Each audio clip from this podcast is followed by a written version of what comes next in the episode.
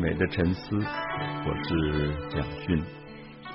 我们要跟大家介绍《红楼梦》的第六十六回。《红楼梦》的第六十六回，我想许多的读者读过，大概都觉得是非常让人心痛、非常悲剧性的一个段落。那么这一段延续六十五回，讲到尤三姐这个极有个性的一个女子。我们六十五回已经谈到尤三姐有两面，这两面是看起来非常矛盾的，因为很多的男人觉得尤三姐美得不得了，如此美的女性，而她又有一点不拘细节，她跟什么男人也都可以打情骂俏，她也知道这些男人喜欢她，她跟这些男人喝酒，然后扣子也不扣好。也都无所谓，所以大家很容易误会，只看到她这一面，以为是一个淫情浪态的女人啊。作者用的“淫情浪态”、“淫浪”这两个字，都常常是对女性的负面的讲法。可是我们特别要谈到说，尤三姐，尤其在六十六回，我们看到她非常惊人的那一面，就是一个女性在外面。看到的外表上的漂亮，以及不拘细节，常常爱穿漂亮的衣服，甚至有一点铺露，然后跟男性之间好像同性一样，非常随意的来往，喝酒、划拳，什么都来，你就容易误解，以为他真的是作者讲的淫情浪态。我想《红楼梦》的作者一直相信，人在一个一般人看到的世俗外表之外。有一个非常内在的捷径，就是尤三姐恰好是一个里外感觉起来完全不一致的女性。就她心里面有她自己的执着，有她的爱情。她曾经在五年以前看到一个男子柳湘莲啊，我们知道柳湘莲在前面出场过。柳湘莲是一个世家子弟，原来家庭也非常好，可他不喜欢读书。这一点也很容易让我们误会。那其实柳湘莲是不喜欢古代那种有点像我们今天教科书的那种为了考试做官的书，他喜欢侠义。侠义就是可能我们今天有一个少年人十六七岁，我们喜欢读武侠小说，也觉得做侠非常的潇洒，所以他也舞枪弄棒，学很多的功夫，很多的武术。然后人长得极漂亮，所以柳湘莲大概是《红楼梦》里面描写的第一大帅哥。就他出来，每个人都喜欢他。那《红楼梦》里面前面有一段是写到有一个好色的薛蟠，薛蟠是男的女的都爱的那种，很被宠坏的一个权贵家的子弟。他曾经为了抢一个漂亮女孩，把人家未婚夫都打死，把人家抢来。可是不多久，他又开始喜欢男孩子，那他就爱上了柳湘莲。结果柳湘莲就很火，因为柳湘莲在大庭广众广众之间被薛蟠叫小柳儿。那柳湘莲是一个非常大家给他取的外号叫柳，这个冷二郎啊，冷这个词有点像我们今天讲的酷啊酷哥那种。他很有个性，他就觉得。在大庭广众里面把我叫小柳儿，好像把他当一个妓男一样，他就气得不得了。后来就诓骗这个薛蟠到野外，然后把薛蟠痛揍了一顿。那他就逃走了，因为等于要出人命案子一样，他就逃走。所以这一段时间他就有一点消失了。其实他也是个非常流浪个性的人。那大家都不知道他去了哪里。所以尤三姐说，五年以前我看到过这个男人。觉得他冷酷帅，他就爱上了这个男人。所以我想，这个也是我们今天很多年轻人也许不一定懂的爱情，就是他可以暗恋一个男子，暗恋五年，而都没有讲出来，一直到现在，他的这个姐姐尤二姐跟姐夫贾琏觉得要为他相亲了，他才讲出，除非这个人我不会嫁，他我们用他自己。的话说，这个人一年不来，我等一年；十年不来，我等十年。这个人死了再不来，我情愿剃了头当尼姑去，吃长斋念佛，以了今生。所以我们看到尤三姐讲这句话的时候，我们真的吓一跳，因为跟我们前面看到的淫情浪态刚好是相反的。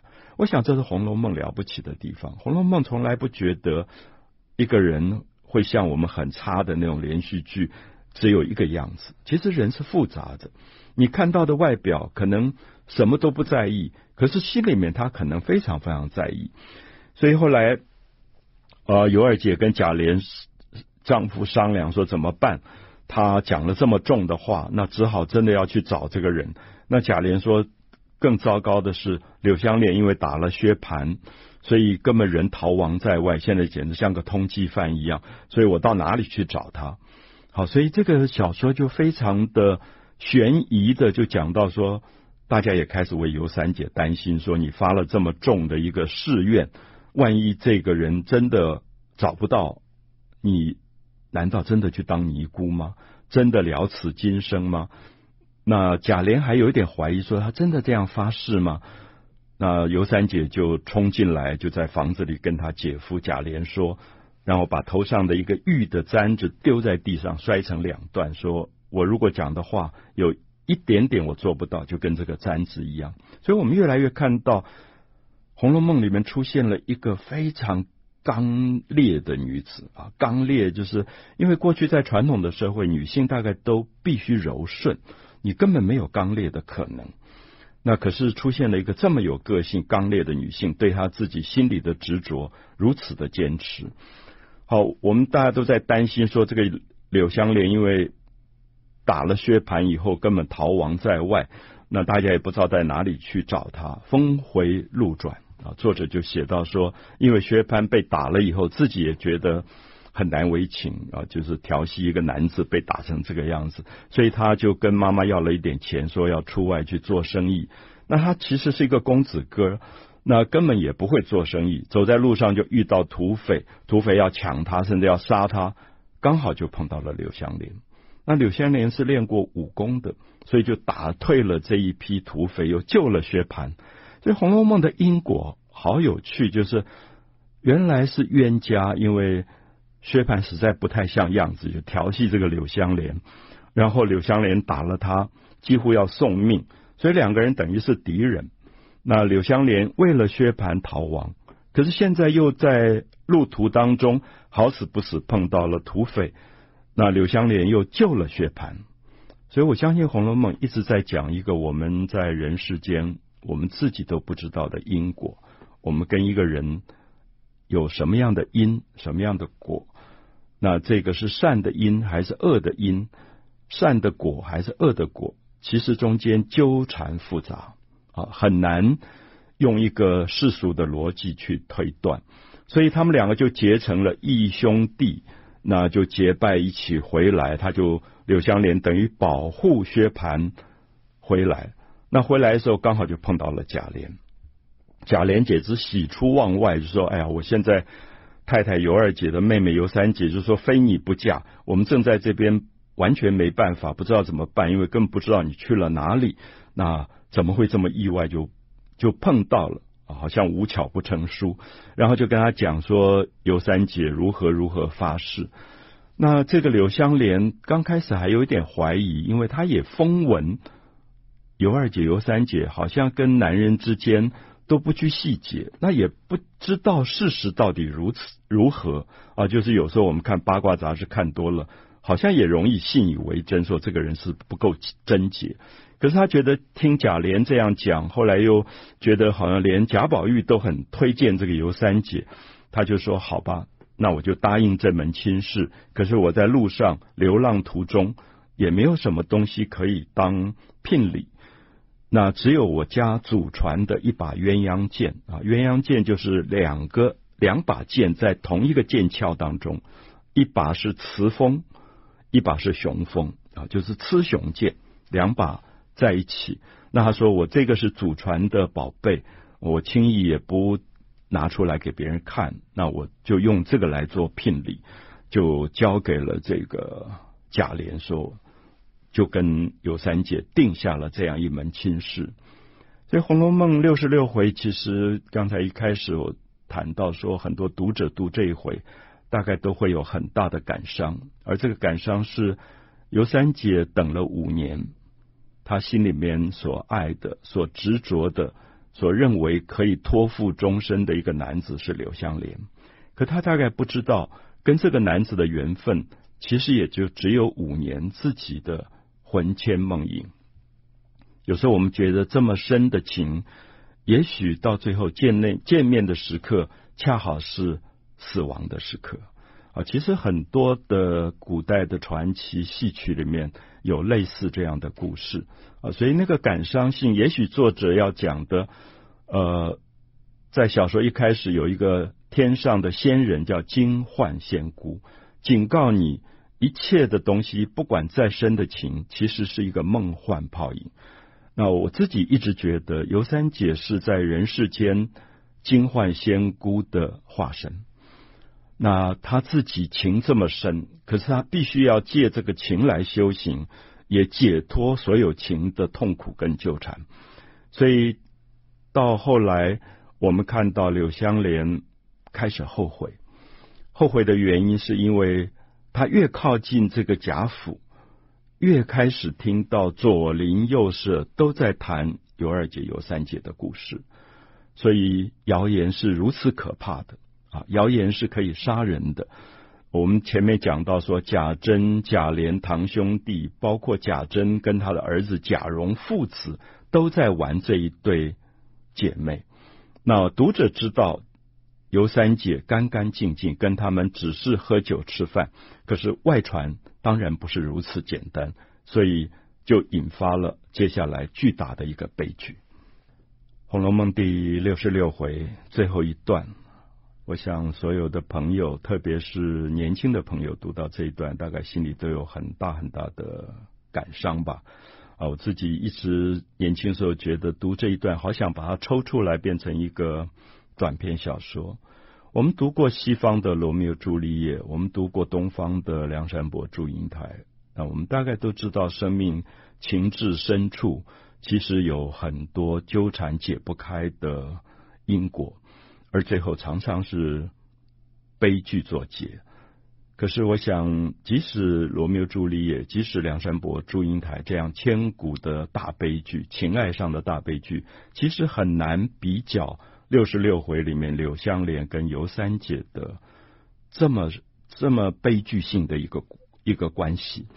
好，我想特别要讲到的是说，柳湘莲这样一个被称为冷二郎啊，就是大家觉得他这个人酷冷冷酷，就是他通常跟人是不要有什么瓜葛跟牵连的，所以。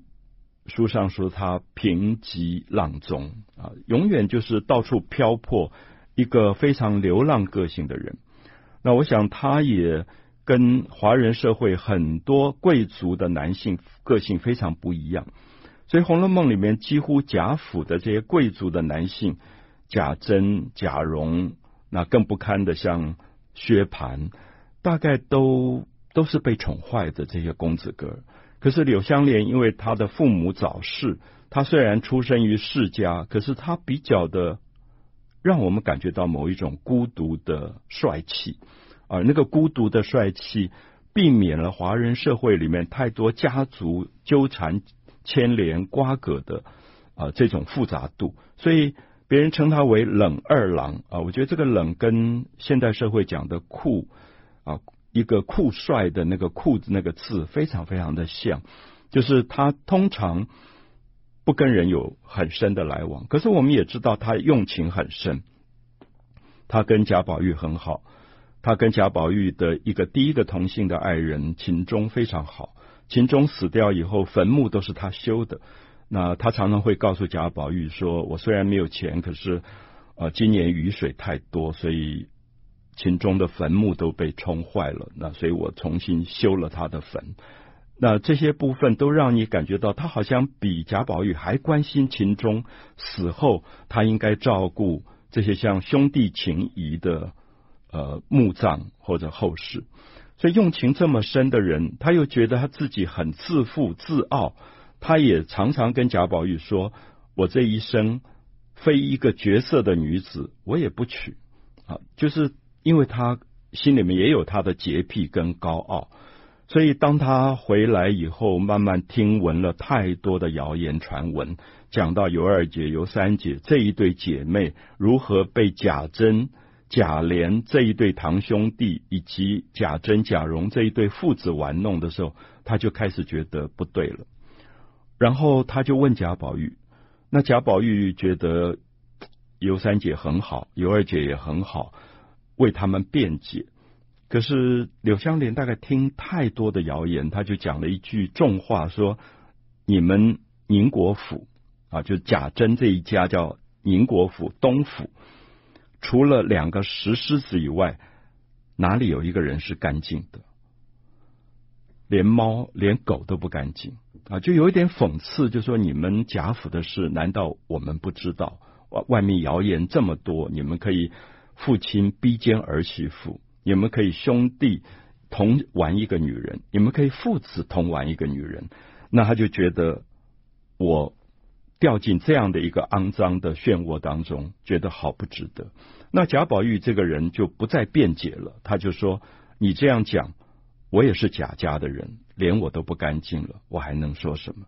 所以我们就看到柳湘莲就决定了要去讨回聘礼。那这个聘礼就是一把雌雄剑，所以他就跑去了，跑去见尤二姐，见尤老娘，没有见到尤三姐，就在那边开始有一点争执。那别人就说，聘礼就是聘礼，定金就是定金，表示定定下来了。那你怎么可以现在来要把聘礼要回去？那他就百般的解释说，如果是钱，我也就不要了。可是这一把剑是祖传的，祖宗传下来的，所以我不敢不要回来。好，这个时候我们知道尤三姐在门外全部听得一清二楚，也知道说这一门婚事原来只是他自己虚幻的一个梦想。那这样的要托付终身的男人，已经根本认为她是一个不干净的女子了，所以他就。进来，冲进来，对着柳湘莲说：“我把你的剑还你。”所以他把剑鞘递出去的时候，他其实已经抽出了剑里面的雌锋，就对着自己的脖子就自刎而死。啊，这一段大概是我相信作者在回忆这一段，大概都是觉得他最心痛的啊一段故事，就是尤三姐因此死去。那死去的结尾。我们看到柳湘莲大哭，柳湘莲第一次见面，第一次看到尤三姐如此美丽、如此刚烈的一个女子，她后悔不及。那她自己后来也就出家了。那她做了一个梦，梦到尤三姐来见她，然后跟她说：“我痴情等待你五年，没有料到你果然冷心冷面，我以死相报。”那现在奉了金幻仙姑的命令，要去了却所有的情鬼啊，受感情干扰的这些神鬼。那我来跟你见一次面，以后再也不会相见了。那他最后讲的话是说：来自晴天，去游晴地，被情所惑，现在此情而绝，与君两无干涉啊！我跟你其实一点关系都没有，就走了。那柳湘莲也就跟着一个道士出家去了。